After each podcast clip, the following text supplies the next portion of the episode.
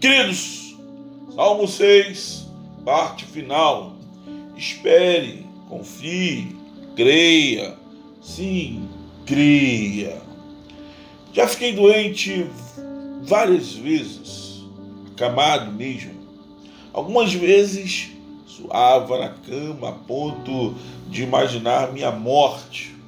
Certa vez chorei tanto que fiz Sueli me fazer várias promessas, mas nenhuma de minhas doenças me fez pensar que iria morrer por causa de algum de meus pecados, mesmo sabendo que o salário do pecado é a morte. Por ironia minha, mas aqui está a razão pela qual muitos hoje têm se aproximado do Evangelho. Eles não acreditam no pecado, mas acreditam no perdão. Não acreditam nas consequências do pecado, mas acreditam que Deus os isentará.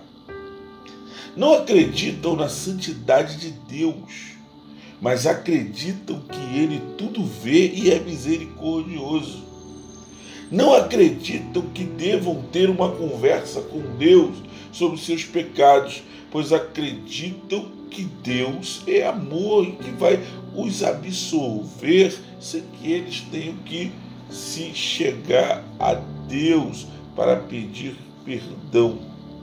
Bom, eu entendo que todo aquele que comete qualquer transgressão e é pego pela polícia, ainda que solto, vai ter que ir diante do juiz para conversar, falar, né, dizer o que houve, quem sabe é mesmo ouvir a sua sentença, ou seja, o seu ato teve uma consequência e esta consequência gerou o que?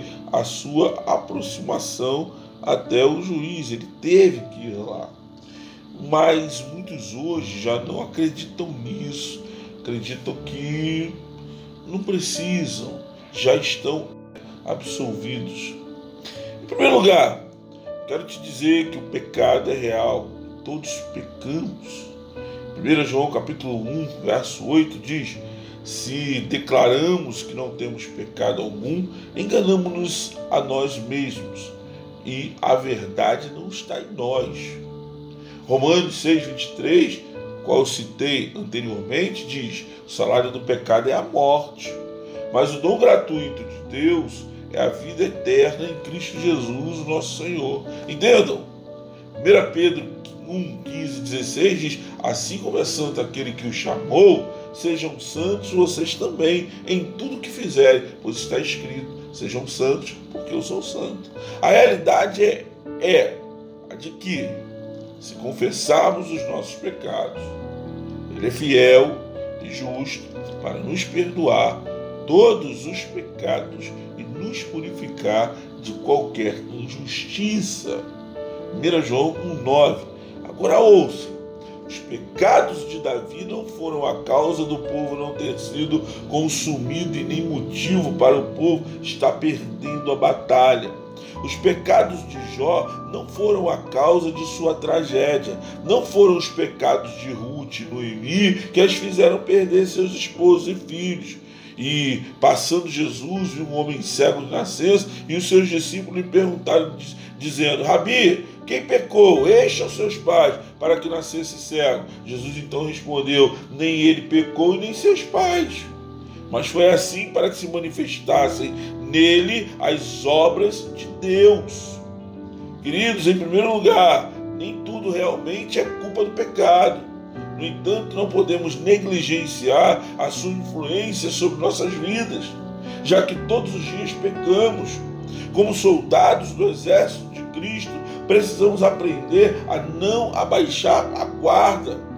A época de Davi fazia-o pensar que sua enfermidade era causa de seus pecados, mas não era. Entretanto, Davi em nenhum momento abaixou a sua guarda. Precisamos aprender a nos mantermos de pé, mesmo diante das tragédias. Jó é homem e, como qualquer ser humano, fica abatido por causa de sua perda. No entanto, se mantém de pé quando te, como fala qualquer doida, assim falas tu. Receberemos o bem de Deus e não receberemos o mal. Meus amados irmãos, Davi, Jó, Ruth, Noemi e o século de nascença nos dão uma lição de perseverança, insistência, obstinação, firmeza e paciência. Todos insistiram e foram brilhantes em sua caminhada.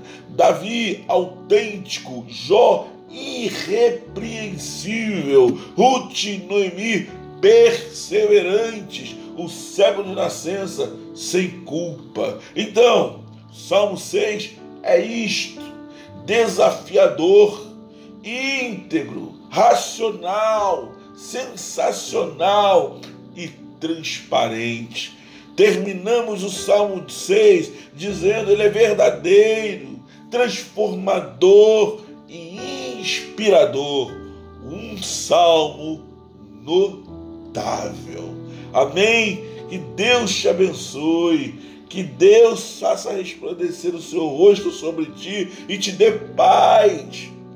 Que todos, todo, toda essa sequência do Salmo 6 venha abençoar a tua casa, tenha abençoado a tua vida, tenha abençoado o teu ser, fazendo com que você melhore, com que a tua fé cresça, com que a tua certeza em Deus ela venha prosperar, com que a, a, tua, a tua firmeza no Pai venha cada vez mais crescer. Não desanime, não permita que a doença ou qualquer outra coisa venha fazer com que você deixe de acreditar que Deus é Deus. Amém? Deus nos abençoe, graça e paz. Até a próxima. Fui!